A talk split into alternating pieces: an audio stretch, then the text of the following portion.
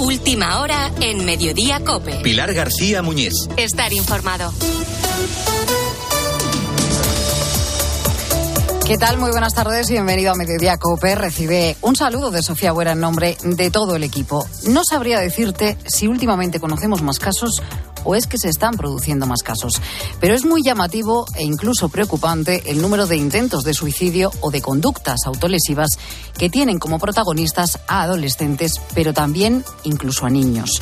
Hoy en COPE contamos el testimonio de Paul, de un chico de 15 años que se está recuperando en el hospital de Tarragona.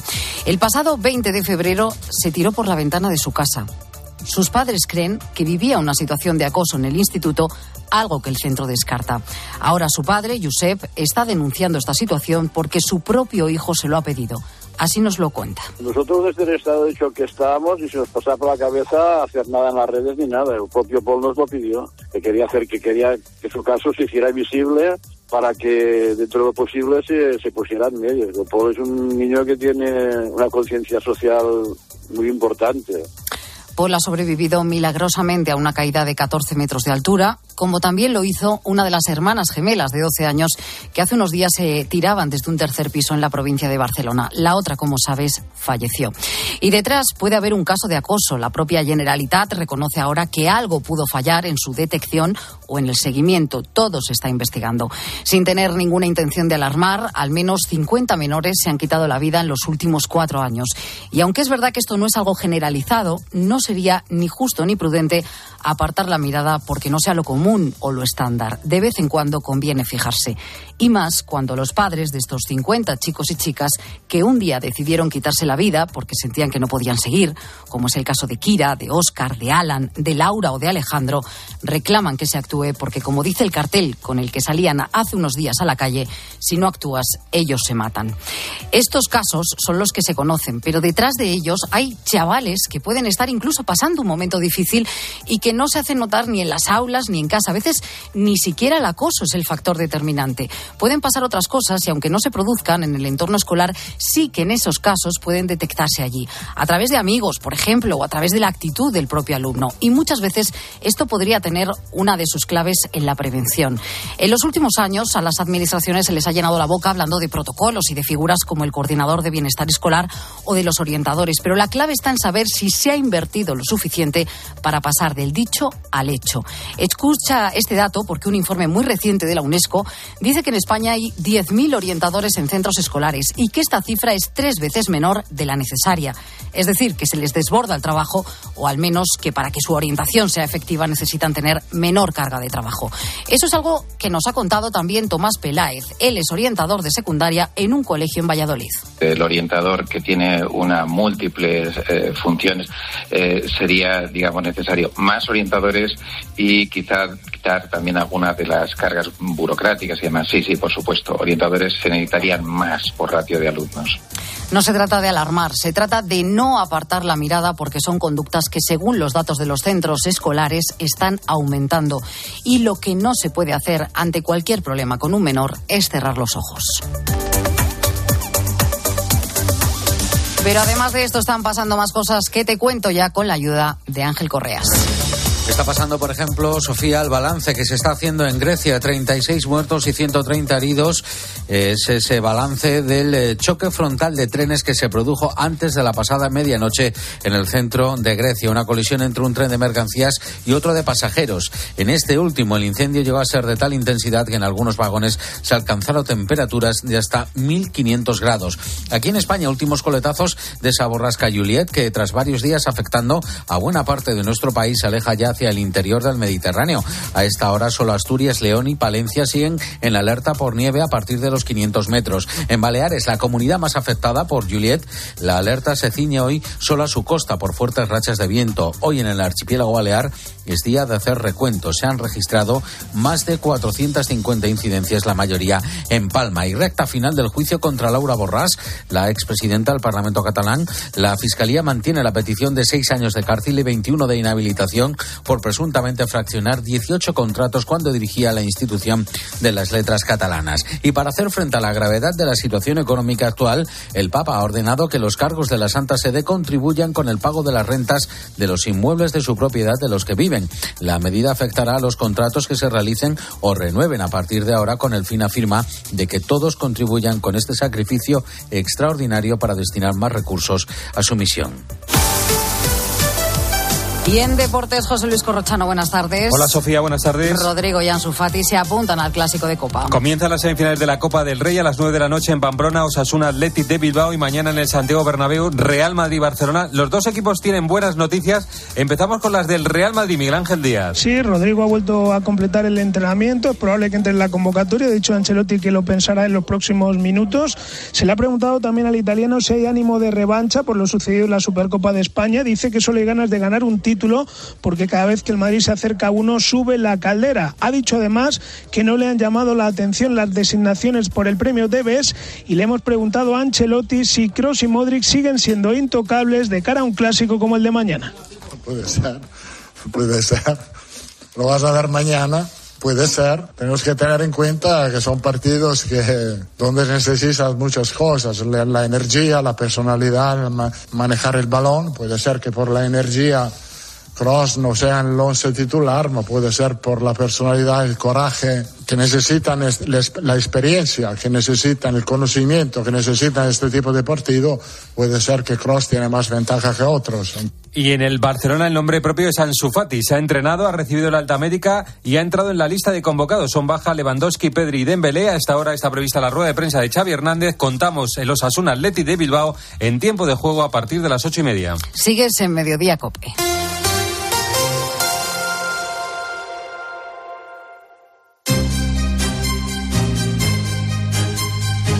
Mediodía Cope. Pilar García Muñiz. Estar informado.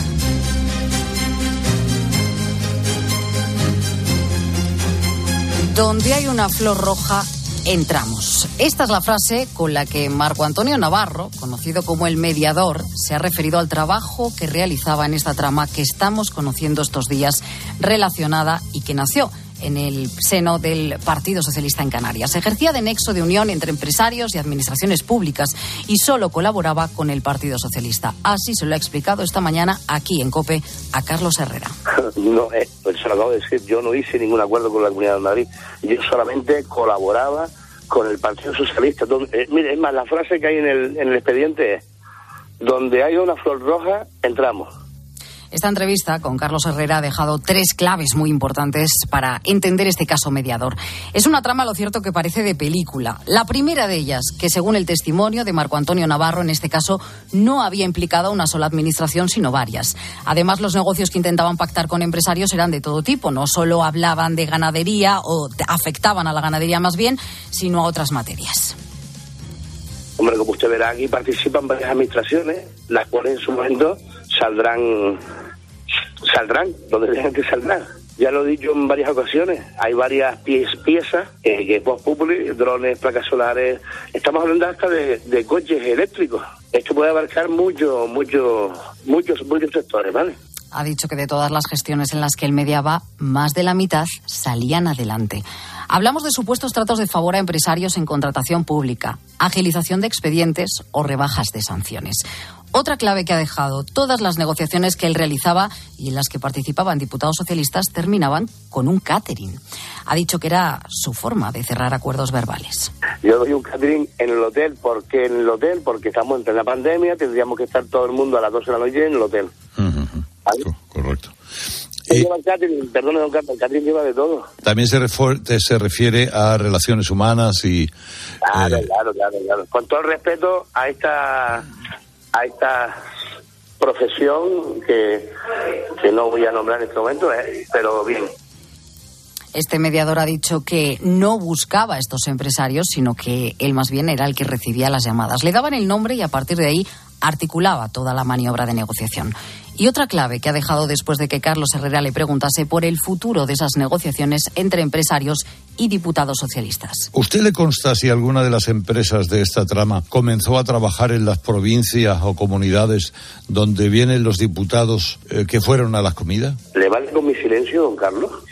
Llega el empresario, se gasta un pastizal eh, porque me apetece, porque es diputado del PSOE. No, no.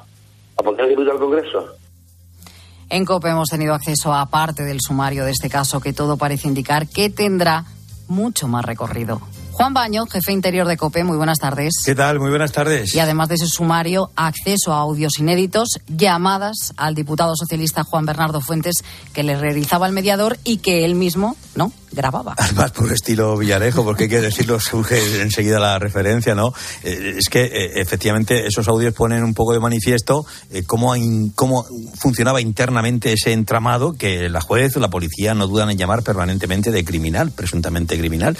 Y es verdad, él, él era una de las piezas importantes, es el mediador, es quien fue denunciado por estafa por el director general de Deportes de Canarias, año 2020 y ahí se puso en marcha, 2021 mejor dicho, y ahí se puso en marcha una denuncia que dio la vuelta como un calcetín, la dio el propio denunciado y dijo, no, este señor me está denunciando por estafa, pero este señor está al tanto de lo que yo tengo aquí metido en mi móvil y en este pendrive.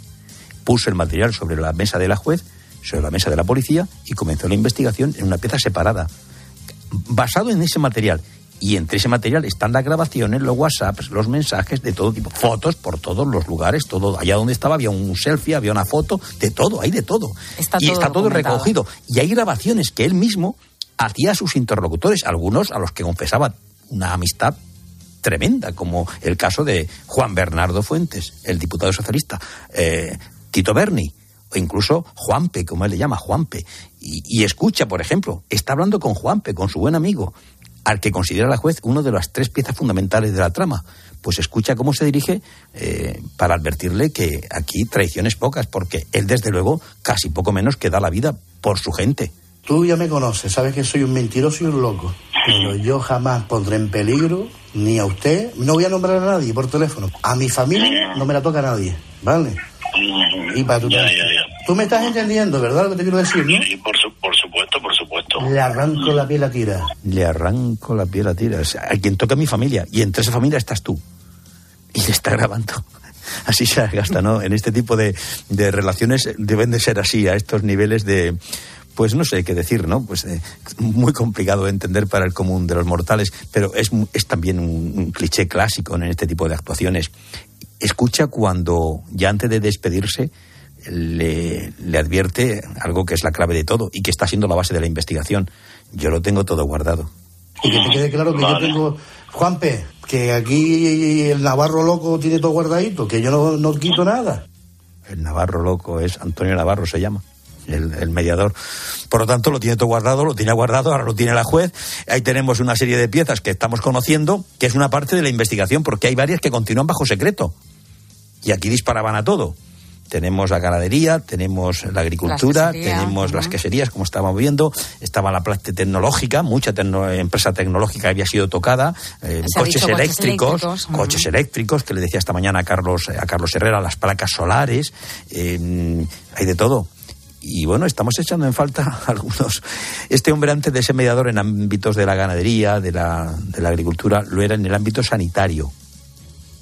O Esto ocurría en plena pandemia pues algunos están expectantes por lo que pueda haber en esas piezas aún no conocidas y no sabemos si afectará a algo también de la misma de la misma del mismo calado y de la misma el mismo juego no de, de, planteamiento de, de, pues eso de, facilitar ayudas eh, subvenciones y tal en el ámbito sanitario. Vamos a ver si hay o no material en ese en ese frente que nos aseguran que lo habría pero hay tanta especulación y hay tanta intoxicación en este asunto que, que mejor, mejor esperar, esperar, a verlo, como diría aquel, ¿no? Se habla de que en esta trama hay tres nombres fundamentales, ¿no? Por un lado, el diputado, el exdiputado ya socialista, Juan Bernardo Fuentes, Tito Berni, su sobrino, y el general de la Guardia Civil, Francisco Espinosa, que es solo el único que está en prisión. ¿Cómo se explica que los otros dos estén en libertad? Yo no sé si, Juan, esto puede cambiar pronto bueno, de situación. La primera que no se lo explica es la juez que está instruyendo el caso. La juez, eh, cuando quedó en libertad hace ya unos días, emitió un auto, la puesta en libertad, y en ese, en ese auto, era el pasado 22 de febrero, su señoría re, se revolvía de una manera como yo he visto pocas veces contra el Ministerio Fiscal, porque advertía, queda en libertad porque no lo ha pedido el fiscal.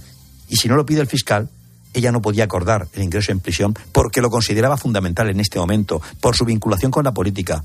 Me refiero al diputado socialista, uh -huh. por sus amplias relaciones. Aconsejaban su ingreso en prisión y no su puesta en libertad. Lo dice textualmente así la juez. Sin embargo, por imperativo legal, esta titular no puede dejar de acordar esa prisión en estricta aplicación del principio acusatorio y en, en discordancia absoluta con lo solicitado por el fiscal, porque el fiscal no pidió prisión.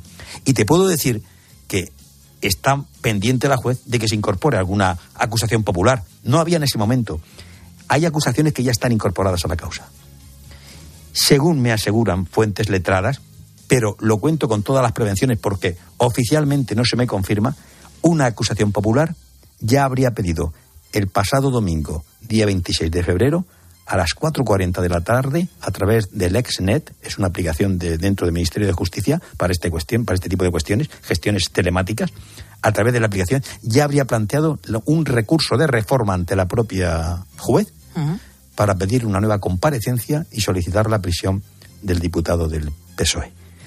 Insisto, esto no nos lo confirma ni el Tribunal Superior de Justicia de Canarias ni ninguna otra fuente consultada, pero en este planteamiento de charla que mantenemos, para que también el oyente esté un poco en alerta de que podría haber ese tipo de, recurso a estas horas. Y si esto fuera así, pues... pues estaríamos probablemente ante la oportunidad que yo creo podría aprovechar la juez para para acabar con esa puesta en libertad que no se entiende puesto que sería la persona mm, de las más importantes de la trama y está en prisión el general. El general era un conseguidor era que hacía gestiones con otros empresarios, presuntamente para conseguir favores a cambio de dádivas, regalos y demás, pero no tendría el papel preponderante. Parece ser que tendrían otras piezas de este entramado. Presuntamente, siempre que aquí todavía la presunción de inocencia debe de ser sagrada. Estamos en la fase de instrucción. Siempre. Gracias, Juan. Seguiremos muy atentos a todo lo que seguro que en los próximos días vamos a seguir conociendo. Gracias a ti.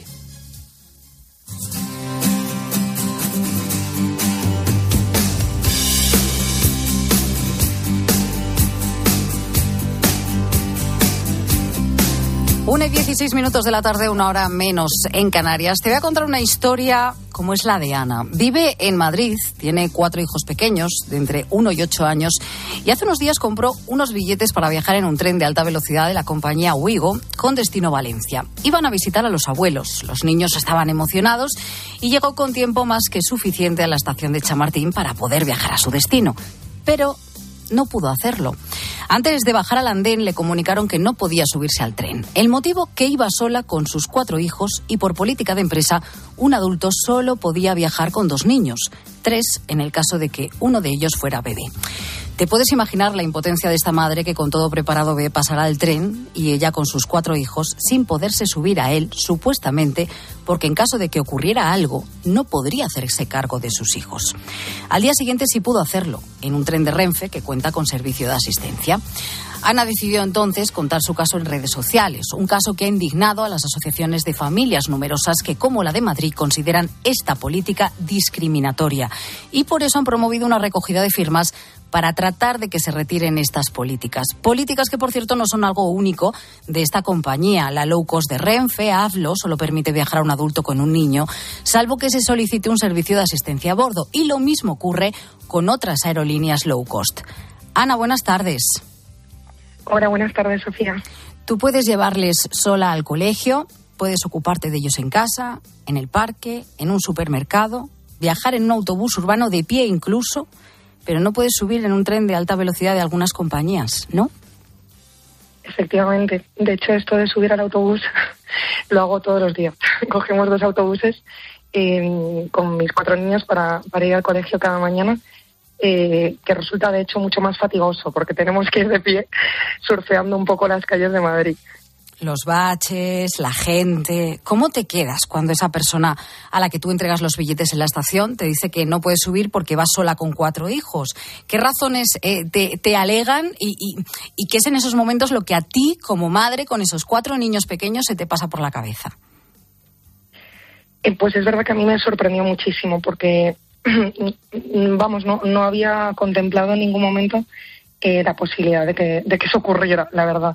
Entonces, eh, pues me quedé en primer lugar muy, muy sorprendida y le pregunté evidentemente las razones a la interventora. Eh, ella en todo momento me ha, me, ha, me ha, dicho lo mismo que me ha respondido la compañía inicialmente por escrito.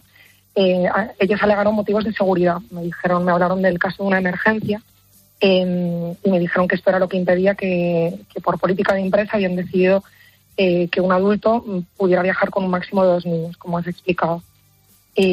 Entonces, bueno, pues no había, no había nada que hacer porque por más que intentamos, bueno, argumentar, eh, ellos se acogieron a la política de empresa y, no hubo manera de, de subir al tren.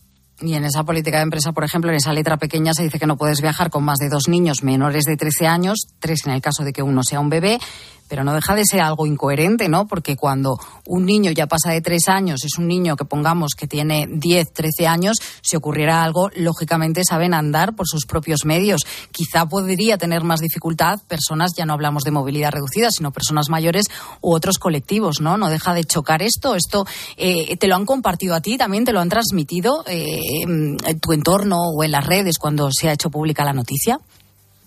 Sí, esto es algo que, yo misma en mi reclamación y, también a la interventora le, le, pregunté, ¿no? Eh, porque eh, yo puedo llegar a entender que ciertamente eh, se han encargado de una posible dificultad en una hipotética situación de emergencia en la que yo mm, necesitase que alguien me ayudara, ¿no? Con los niños. Lo que a mí me preocupa es que la respuesta ante la detección de una necesidad sea una limitación de derechos y no una, una asistencia como como la que reciben otros colectivos, como tú bien has mencionado, ¿no? Sería impensable decirle a esto, afortunadamente, sería impensable decírselo a un minusválido, a una persona mayor, que entiendo que tampoco seguramente podrían salir por su propio pie y no por ello le, les impedirían viajar, ¿no? Uh -huh. eh, y, Ana, y además a mí, sí, sí. dime, Sofía. No, iba a decir que, que además eh, con esta bueno iniciativa que por parte de familias numerosas que no tienen nada que ver en este caso contigo se ha promovido para la recogida de firmas eh, se busca también sensibilizar ¿no? a otras compañías que con el que esto suceda porque claro pongámonos en la situación yo también como madre de, de familia numerosa que soy eh, hasta qué punto podríamos llegar hasta encontrarnos que en un autobús urbano no podemos viajar con, con nuestros hijos si son más de dos porque no podríamos hacernos cargo en caso de que sucediera un accidente. Sí, de, de, hecho, es verdad que lo que a mí me llevó a, a, ponerlo en redes sociales es verdad que en ningún momento pensé que esto iba a tener la, la repercusión, repercusión, que ha tenido y de hecho he de decir que he vivido bastante abrumada estos días por, por la repercusión, pero bueno, en, en cualquier caso me, me, alegra porque lo que yo pretendía no era exponer una situación individual o personal, sino dar visibilidad a algo que, que consideraba que, afectaba a todo un colectivo, ¿no? Y que efectivamente lo que me preocupaba es justamente lo que has mencionado, el, el problema que supondría que este tipo de políticas se extiendan eh, pues al transporte urbano, a un restaurante, ¿no? O sea, que me dice a mí que en unos años no voy a un restaurante con mis hijos y me ponen también una ratio, ¿no? Para poder sentarme a merendar. O sea, a mí me, me preocupaba un poco, no tanto eh, lo que a mí me había ocurrido personalmente, sino que que esta, esta política de empresa, la mentalidad que hay detrás se extendiera y, me parece que si, si no, no, decíamos nada, pues pues también contribuíamos a que esto a que esto sea así, ¿no? Entonces mi intención también fue, fue esta, o sea, no, no exponer un caso individual, sino poner sobre la mesa la existencia de estas políticas que, que claramente son discriminatorias y que sería muy preocupante que se extiendan a, a otros servicios, porque finalmente viajar en tren eh, o sea, me parecería más en cualquier caso que se extendieran a un restaurante, ¿no? Pero es que además viajar en tren eh, no es un capricho ni un no. lujo, es decir, es, eh, es, es un una derecho necesidad. en primer lugar y una necesidad en muchos casos. Entonces, eh, considero que, pues que, que, es importante no reflexionar acerca de esto. Pues Ana, gracias de verdad por abrirnos los ojos, porque más de uno nos enteramos de esto gracias a ti. Así que feliz Yo tarde. solo quería gracias. decir una, una buena, mmm, vamos, que, creo que, espero que Weibo lo confirme, pero eh, minutos antes de que me llamarais para entrar en el programa, me ha llamado la directora general de Wigo eh, -huh. desde Francia eh, y ha tenido una conversación personal conmigo, entonces yo, yo quisiera comunicarlo también porque sí, claro. en ningún momento he tenido ningún afán de, de, ir contra ninguna empresa en particular. De hecho, como bien has mencionado, estas políticas no solo las aplica Wigo eh, y ella me ha transmitido su sus más sinceras disculpas. Eh, me ha dicho que, que, efectivamente se trataba de una política comercial, que en ningún momento deberían de haber impedido mi acceso al tren y que en cualquier caso van a, van a, van a cambiar todo esto y, y que quieren que, bueno, que esto que esto mm, repercuta en, en, un cambio de medidas radical en, en, cuanto a las políticas de Wigo en España.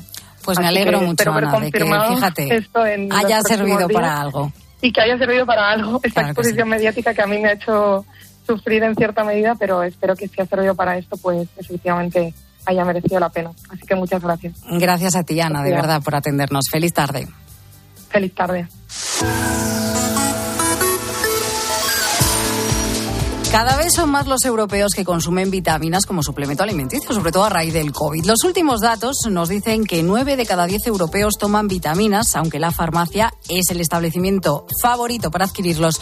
La verdad es que lo hacemos mucho por Internet. Y sobre esto te estamos preguntando hoy. ¿Tú tomas vitaminas? ¿Eres de los que prefieren, por ejemplo, un buen zumo de naranja a tomarse la pastillita? ¿Crees en los efectos? ¿Las tomas en determinadas fechas del año? ¿Te lo recomienda el médico o lo haces tú por tu cuenta? Como siempre queremos escucharte, así que mándanos tu mensaje mensaje, nota de voz al WhatsApp de Mediodía Cope al 637 230000. Como siempre queremos escucharte. Mediodía Cope. Pilar García Muñiz. Estar informado. Una historia. Un protagonista. Sensibilidad. Y expósito. La historia de Nacho y su familia es peculiar, porque se atrevió a hacer una de esas cosas que se nos pasan por la cabeza a veces. Seguro que en alguna ocasión, pasando el día en un pueblo pequeño, has pensado eso de ¿y si me queda a vivir aquí y no vuelvo a la ciudad? Bueno, pues Nacho lo pensó y se atrevió. Un sentimiento de comunidad que se ha perdido en las ciudades, incluso en pueblos más grandes. Escucha a Ángel Expósito en la linterna de Cope, de lunes a viernes desde las 7 de la tarde. Dos cositas. La primera, un motero llega donde nadie más llega. La segunda, un mutuero siempre paga menos. Vente a la mutua con tu seguro de moto y te bajamos su precio sea cual sea. Llama al 91 555 5555. 91 555 5555. Por esta y muchas cosas más, vente a la mutua. Condiciones en mutua.es. ¿Y tú que tienes hijos pequeños? ¿Qué necesitas para tu seguridad? Desde que soy madre me importa mucho más la seguridad. Necesito que estemos protegidos cuando estoy con él en casa. Pues en Securitas Direct tienen una alarma para ti, porque puedes conectarla también cuando estás dentro de casa o pedir ayuda con el botón SOS. Ellos responden en 20 segundos y te envían ayuda. Y es que tú sabes lo que necesitas y ellos saben cómo protegerte. Llama ahora al 900-666-777 o entra en securitasdirect.es y descubre la mejor alarma para ti. Soy Aida de Carglass. Si tu parabrisas tiene un impacto, repararlo es súper fácil. Solo necesitas tu móvil, tablet u ordenador y entrar directamente en carglass.es. Pides cita y nosotros lo reparamos donde y cuando quieras. Carglass cambia, Carglass repara.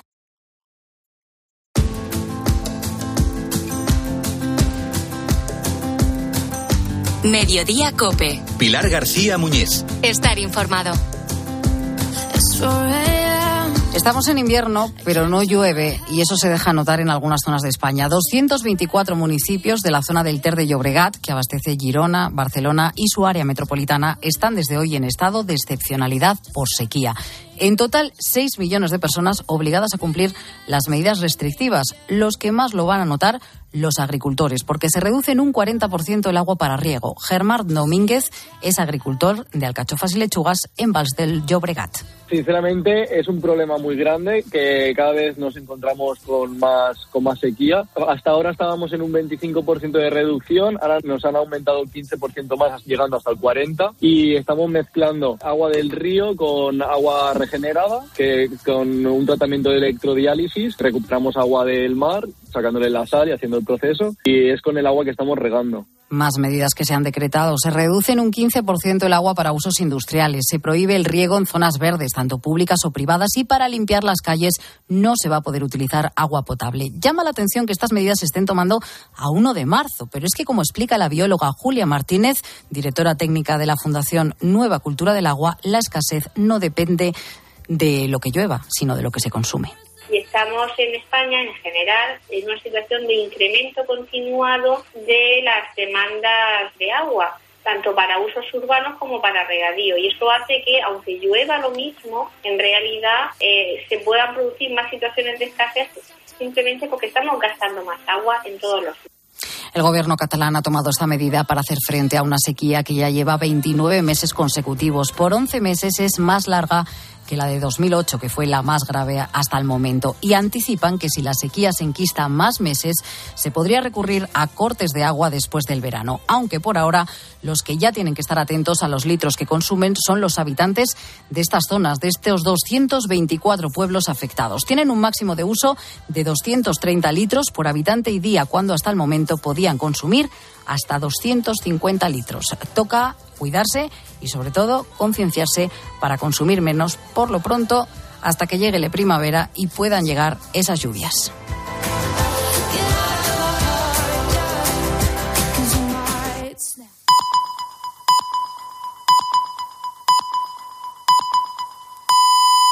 Una y media, doce y media en Canarias. Mediodía Cope. Pilar García Muñiz. Estar informado. A esta hora, como siempre, en Mediodía Cope hacemos un repaso de la actualidad de lo que llevamos este miércoles. Marco Antonio Navarro, conocido ya hoy por todos como el mediador de la trama canaria de corrupción que salpica al Partido Socialista y que ha provocado el cese de uno de sus diputados, de Juan Bernardo Fuentes, apodado Tito Berni, ha sido entrevistado hoy por Carlos Herrera aquí en Cope. Así responde cuando el comunicador le pregunta por la posibilidad de que esta trama tenga alcance nacional. ¿Usted le consta si alguna de las empresas de esta trama comenzó a trabajar en las provincias o comunidades donde vienen los diputados eh, que fueron a las comidas? Mm. ¿Le vale con mi silencio, don Carlos? La entrevista completa la tienes disponible en cope.es. En ella también puedes leer parte del sumario del caso al que Cope ha tenido acceso en exclusiva. Por cierto, que el exdiputado socialista ha negado cualquier implicación en la trama, reitera su inocencia y asegura que jamás ha participado en fiestas con prostitutas. Entre tanto, el gobierno contiene la respiración ante la extensión de esta red corrupta. Esta mañana en Herrera, en COPE, el sociólogo y presidente de GAT3, Narciso Michavila, asegura que son horas bajas para el Partido Socialista. Mes tras mes se va confirmando que Pedro Sánchez va a perder las elecciones por goleada. En todo caso, los problemas de los ciudadanos ahora mismo ni siquiera son los de corrupción. ¿eh? A los gobernantes les sugiero que presten mucha atención a los datos, porque esos datos son los que van en muy buena medida a condicionar el voto en mayo y luego en las generales. El gobierno pide a Ferrovial que aclare su continuidad en España ante el anuncio de la empresa de trasladar su sede social a Países Bajos. Algunos análisis apuntan a que podría ahorrarse hasta 40 millones de euros al año en impuestos gracias a sus condiciones eh, fiscales más ventajosas. Luis Planas, ministro de Agricultura. Las raíces están muy bien, pero el árbol está mejor. ¿eh? Y ahí sí que habla, habla el que se dedica a la agricultura y, por tanto, creo que es muy importante que esa continuidad quede clara. Y en los últimos tres años, te lo estábamos contando, las vitaminas y los complementos alimenticios se han incorporado a la forma de vida de los europeos.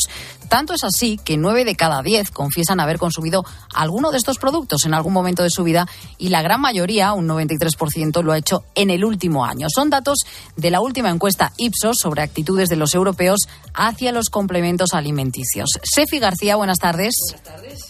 A ver, que se te oiga bien ahora. Buenas tardes. Buenas tardes, Sofía. ¿Por qué y cuándo tenemos que consumir estos suplementos? Pues mira, en circunstancias normales nunca, Sofía. Las vitaminas y los suplementos son micronutrientes que nuestro cuerpo no sintetiza y por eso tenemos que consumirlas de manera externa. Nos explica María Varado, que es coordinadora académica del área biosanitaria de la Facultad de Salud de UNIR.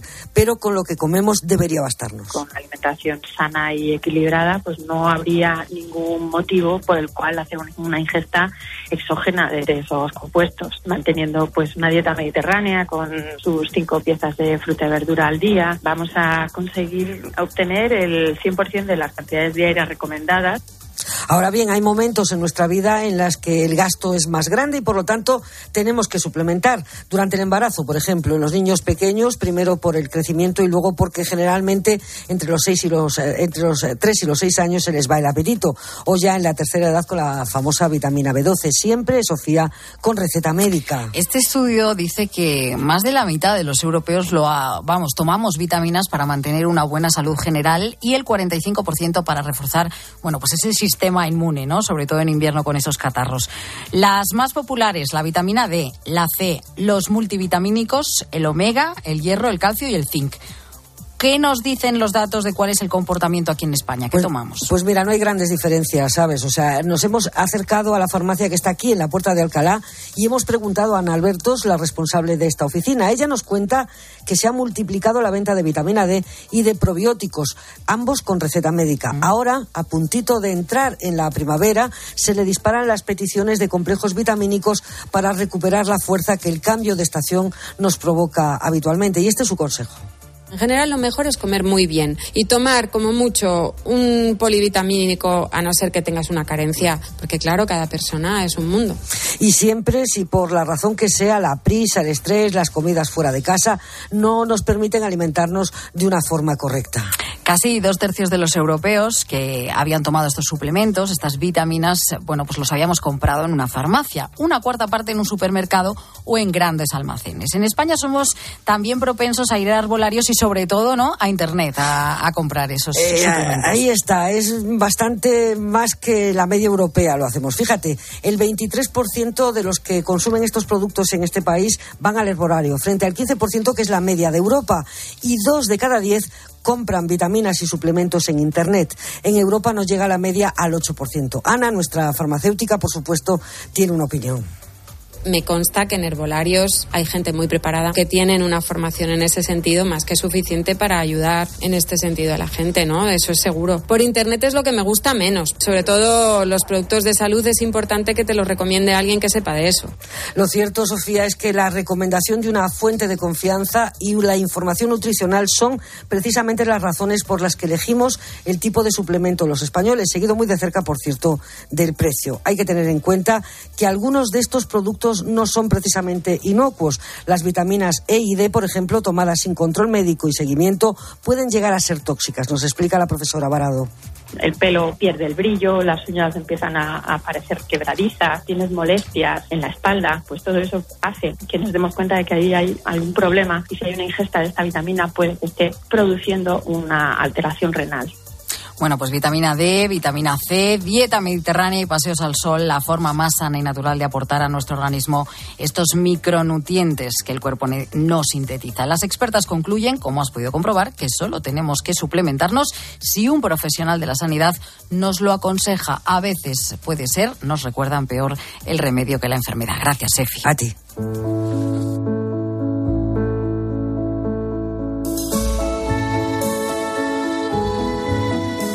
Bueno, cada año, coincidiendo con el aniversario de la canonización de San Francisco Javier, el 12 de marzo, el arzobispado de Pamplona convoca una peregrinación al lugar de nacimiento del Navarro, el famoso castillo de Javier, que también da nombre a este santo. Hablamos de las Javieradas, para todo aquel que sea de Navarra bien la conoce. Una tradición que este año tiene una relevancia especial porque además va a servir como conclusión al año jubilar que el Papa Francisco ha concedido al arzobispado de Pamplona con motivo del cuarto centenario de la canonización de San Francisco Javier. Tradicionalmente se celebra los dos primeros fines de semana de marzo y durante estos días los caminos navarros se llenan de jóvenes como Enrique. Es de Pamplona, tiene 18 años y estudia primero de arquitectura en la Universidad de Navarra. Él hizo la Javierada de niño un par de veces y de nuevo el año pasado con un grupo de jóvenes de Navarra no he llegado a hacer ninguna desde Pamplona entera, todas las he hecho pues de 20 kilómetros o así. Hay, hay una zona que se llama la Venta de Judas y más o menos las empecé ahí. La del año pasado fue un poquito más larga, pasamos por la Foz del Lumbier y tal y luego dormimos en Sangüesa, hicimos una noche. El año pasado se lo pasó muy bien, disfrutó mucho, iba con amigos, pero también pudo conocer a gente nueva de su archidiócesis de Pamplona. Durmieron en una iglesia bonita, Santa María la Real de Sangüesa, pero hacía un frío horrible, nos dice.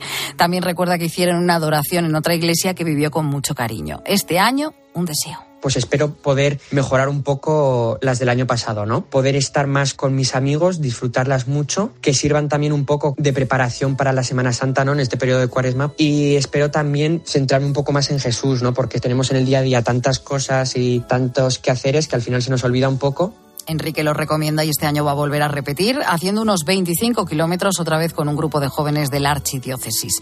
Otra de las peregrinas voy a presentarte. Hola, soy Marian, tengo 25 años y con estas son 12 ya las javiradas que he hecho.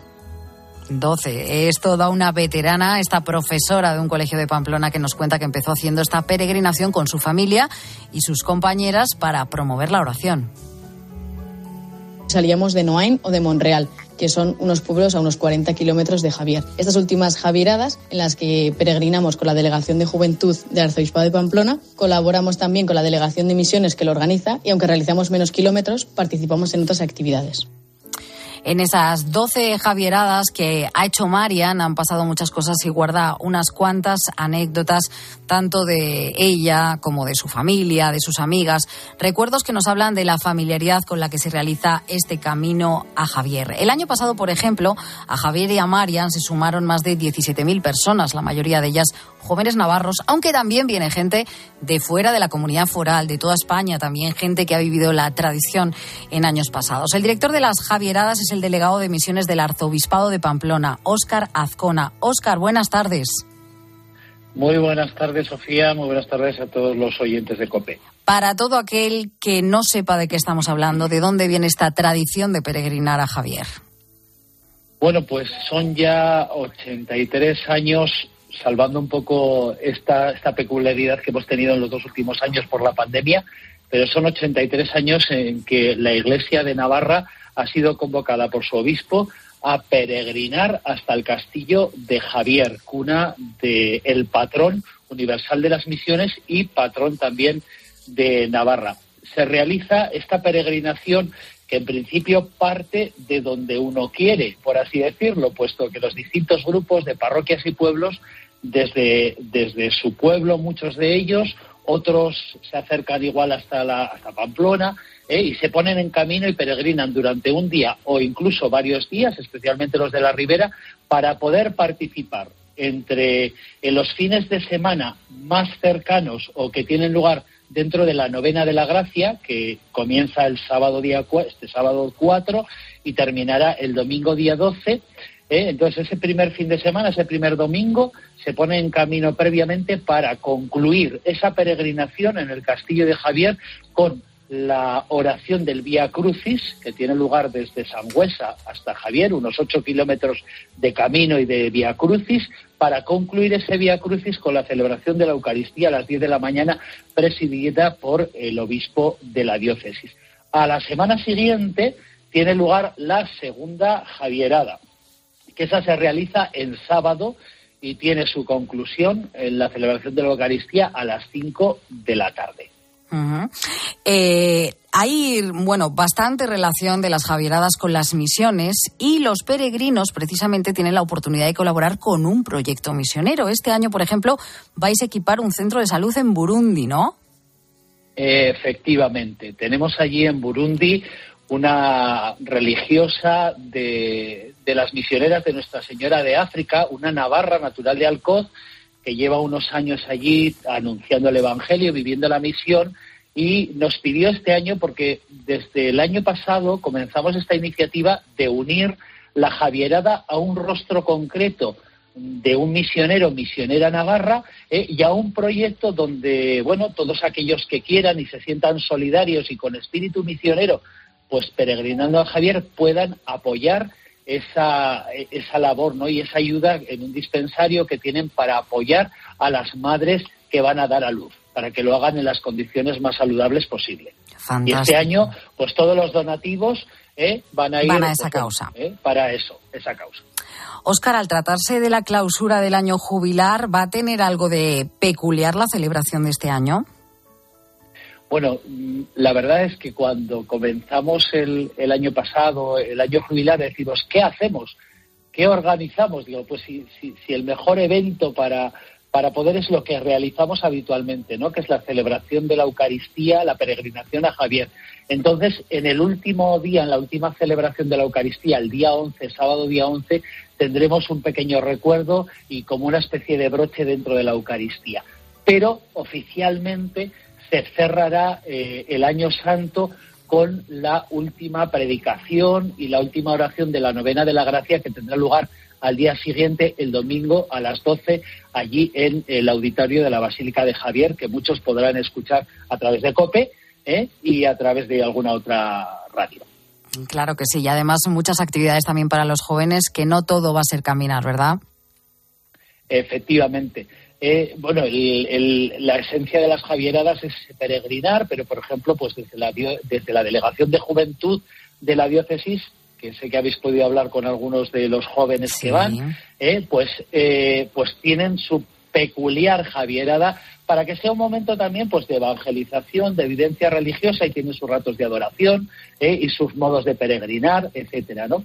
E incluso pues de otras diócesis, muchas delegaciones de juventudes, por ejemplo la de la de Madrid, que se suele poner en contacto con nosotros, eh, pues creo que este año entre 800 y 900 jóvenes de la delegación de Madrid pues acuden también a peregrinar y tienen su ritmo un poco de peregrinación dentro de la Javierada hay como pequeñas Que- Javieradas sí, ¿no? que se- que se van ayudan a, a esta realidad. Exactamente. Óscar Azcona, director de las Javieradas, delegado de misiones del Arzobispado de Pamplona, gracias por contarnos aquí en Mediodía Cope.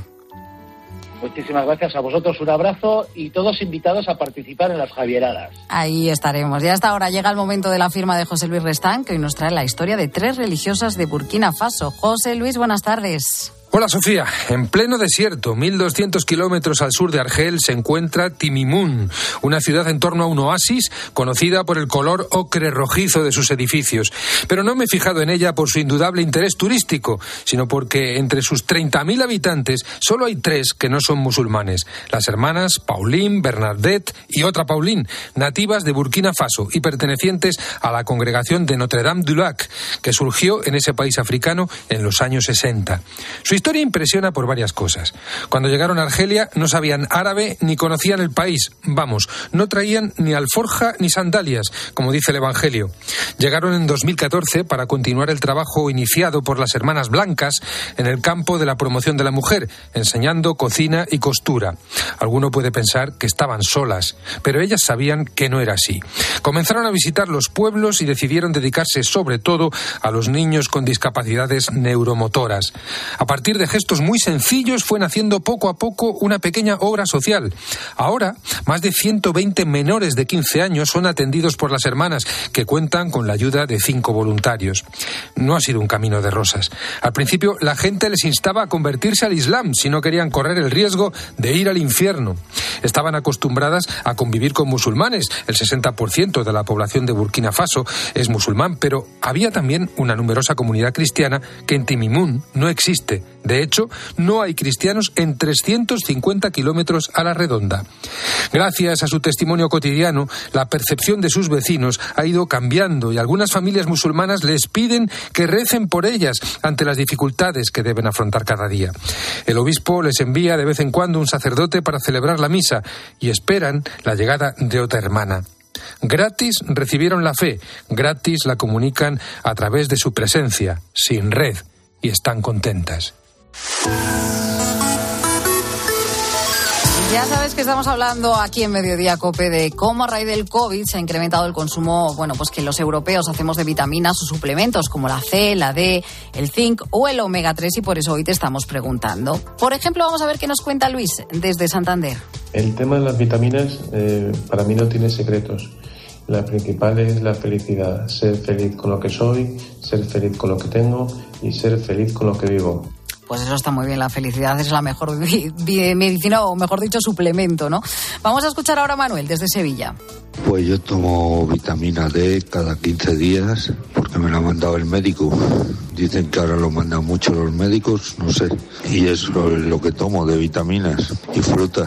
Tú tomas vitaminas, crees en sus efectos, las tomas en determinadas, efecto- en determinadas fechas del año o cuando te las recomienda solo el médico. Queremos escucharte, así que sigue mandando tus mensajes o tus notas de voz al WhatsApp de Mediodía Cope al 637-230000 porque queremos escucharte. Ahora en Cope, tiempo para tu información más cercana. Pilar García Muñiz. Mediodía Cope.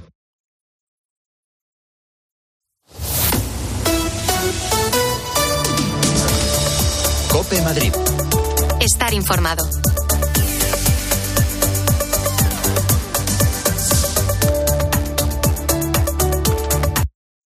Escuchas Mediodía Cope. Y recuerda que si entras en cope.es, también puedes llevar en tu móvil los mejores contenidos con Pilar García Muñiz.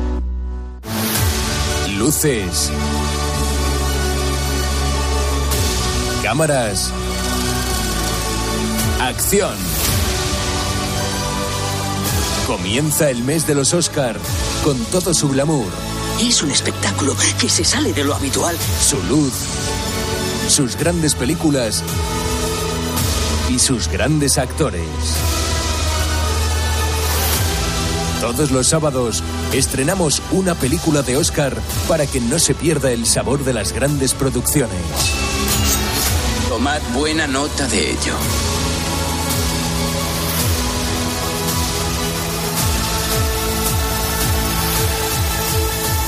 En marzo, sábados de Oscar. en 13.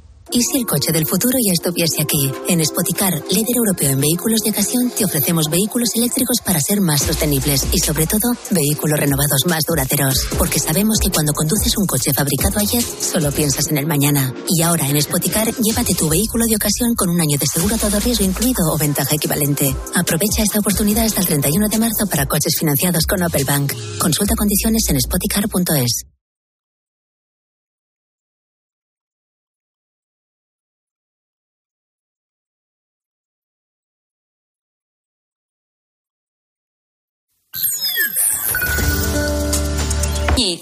Mediodía Cope.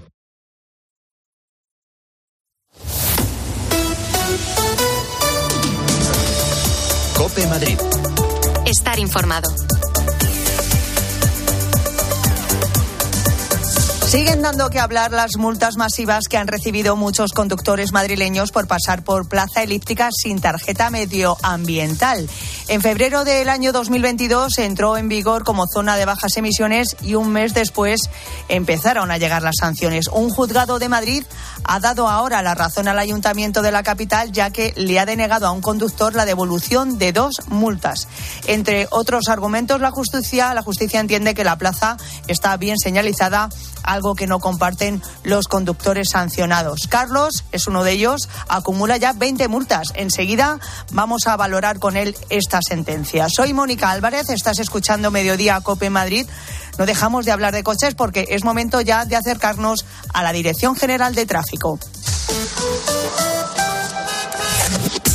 Alejandro Martín, ¿qué tal? Buenas tardes. Muy buenas tardes. En este momento se circula con normalidad en la red de carreteras madrileñas. Pueden encontrar, eso sí, complicaciones en la salida por la A42 a la altura de Parla por un vehículo detenido. De momento está ocupado el carril izquierdo en esta vía. En cuanto al resto de carreteras y de vías, tanto principales como secundarias, están totalmente despejadas, como también lo estarán las rondas de circunvalación M40 y M50.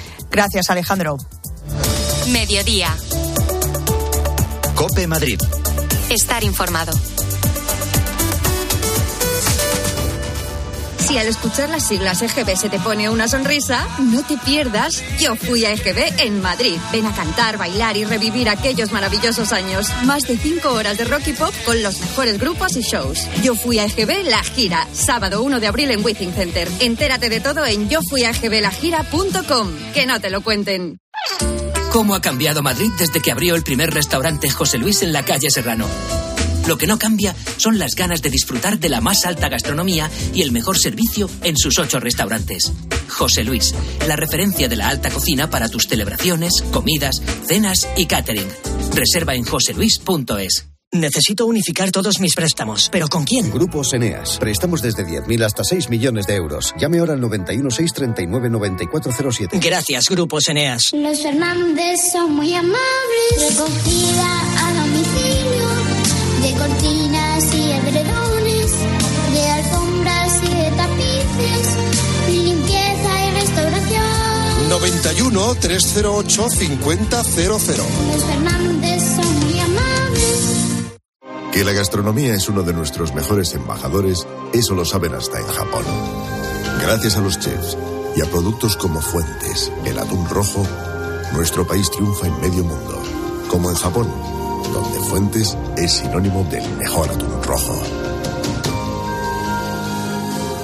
¿Tienes miedo al dentista? ¿Sufres con tu boca? En Dental Corbella somos líderes en implantología dental. Tus dientes fijos en una sola sesión, incluso en casos de poco hueso. Además, no te enterarás de nada por la sedación monitorizada. Cinco clínicas en Madrid. Pide cita gratuita en dentalcorbella.com y en el 91 111 75 75. El Tribunal Constitucional va a decidir la nulidad de la plusvalía municipal. Si has vendido, heredado o donado un inmueble desde enero de 2019, puedes pedir la devolución de la plusvalía. Y si has pagado el impuesto sobre sucesiones, también puedes pedir la devolución. Contacta con Martínez La Fuente Abogados en el 646-690-032 o en martinezlafuenteabogados.es.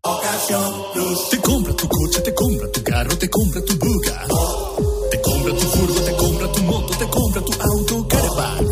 hecho una oferta? Te la mejoramos. Has oído bien. Mejor precio garantizado y compromiso de pago en 24 horas. Ven a vernos. 40 años dedicados al cuidado de la persona mayor. Residencias y centros de día dentro de Madrid. Las garantías de seguridad más avanzadas y el cumplimiento más estricto de los protocolos sanitarios. Si nos necesitas, estamos preparados. Los Nogales. Nuestra experiencia, tu tranquilidad. 91 331 3101 o en losnogales.es. Cambiamos los fijos por los smartphones, la tele de tubo por las Smart TV, el diésel por el híbrido. ¿Y todavía tienes bañera en tu baño? Cambia tu vieja bañera por un plato de ducha antideslizante con Todo en un solo día. ¿Qué? ¿Te cambias? Con Duchamanía, en Paseo del Molino 6. Llama ahora 914 68 4907 o duchamanía.es. Adivina adivinanza. ¿Sabes quién es el que te vende tu casa y te dice que puedes seguir viviendo en ella para siempre? Correcto. Eduardo Molet, el de vendido, vendido, vendido. Persona de confianza. 658 60 60 60. En marzo, ríete como nunca en la ópera. La nariz de Sostakovich se estrena en el Real con un ingenioso e hilarante espectáculo. Una divertidísima ópera en la que su protagonista descubrirá que su nariz ha desaparecido y cobrado vida propia. ¿Qué pasará mientras trata de encontrarla? Descúbrelo del 13 al 30 de marzo. Siete únicas funciones. Compra tus entradas desde 17 euros en teatroreal.es. Mediodía. Cope Madrid. Estar informado. Como te decía, Carlos es un conductor madrileño que acumula 20 multas por pasar por plaza elíptica sin tarjeta medioambiental desde que se convirtió en zona de bajas emisiones en febrero del año 2022. Sin embargo, solo ha recibido notificación de dos. Al igual que él, hay unos 100.000 conductores afectados y unas 300.000 multas expedidas. La noticia está ahora en que precisamente ahora un juzgado de Madrid ha denegado a un conductor la devolución de dos multas. Eh, buenas tardes, Carlos. ¿Qué tal? Buenas tardes, ¿cómo estáis? Muy bien, cuéntanos cómo has recibido tú que la justicia dé la razón al ayuntamiento. Eh, bueno, lo recibimos con mucha sorpresa porque desde luego y sin conocer los detalles del caso que han juzgado y los motivos que les han llevado a esa decisión, pues no podemos estar de acuerdo ninguno de los 100.000 afectados en que la señalización es correcta en Plaza Elíptica. Claro, yo, yo te iba a preguntar por eso, efectivamente. El, el, juzgado de Madrid considera que la plaza está bien señalizada. Me imagino que no compartís esta opinión, claro. No podemos compartirla y, de hecho, a las pruebas nos remitimos. Eh, no hay eh, la señalización no es conforme a normativa, es una señalización que no es clara para los conductores y simplemente los números nos avalan. 100.000 personas no incurren en una infracción de forma repetitiva si, sabe, si las cosas están bien señalizadas. Desconocemos mm, qué evaluación han hecho del caso, si han cogido su coche y han pasado por la zona y consideran que todo está bien señalizado, pero entrando o saliendo de Plaza Elíptica por la 42, por el túnel, que es donde se acumulan la mayor parte de las infracciones, allí no hay ninguna señalización que diga que no puedes pasar. Y si ves algo, ya es tarde, no puedes desviarte a ningún otro sitio, con lo cual te multan. Uh -huh.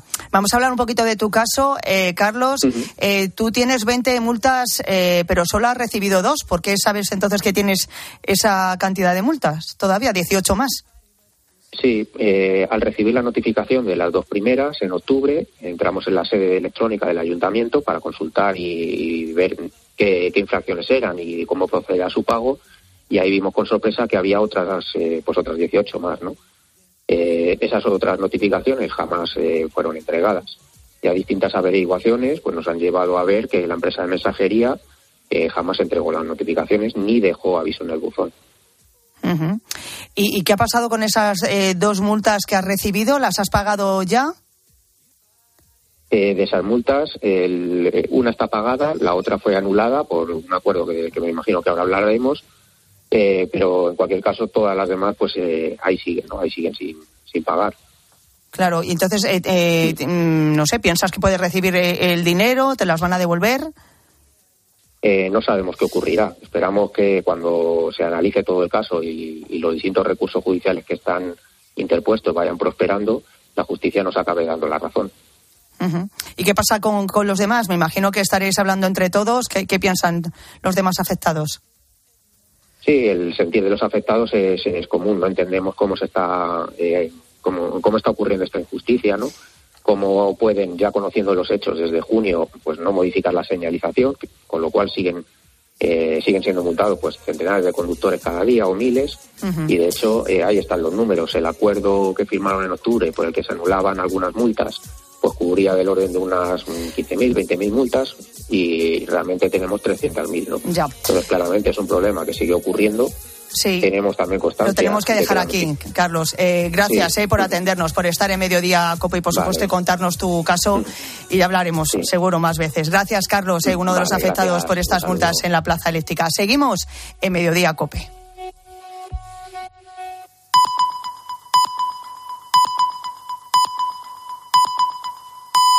Las dos.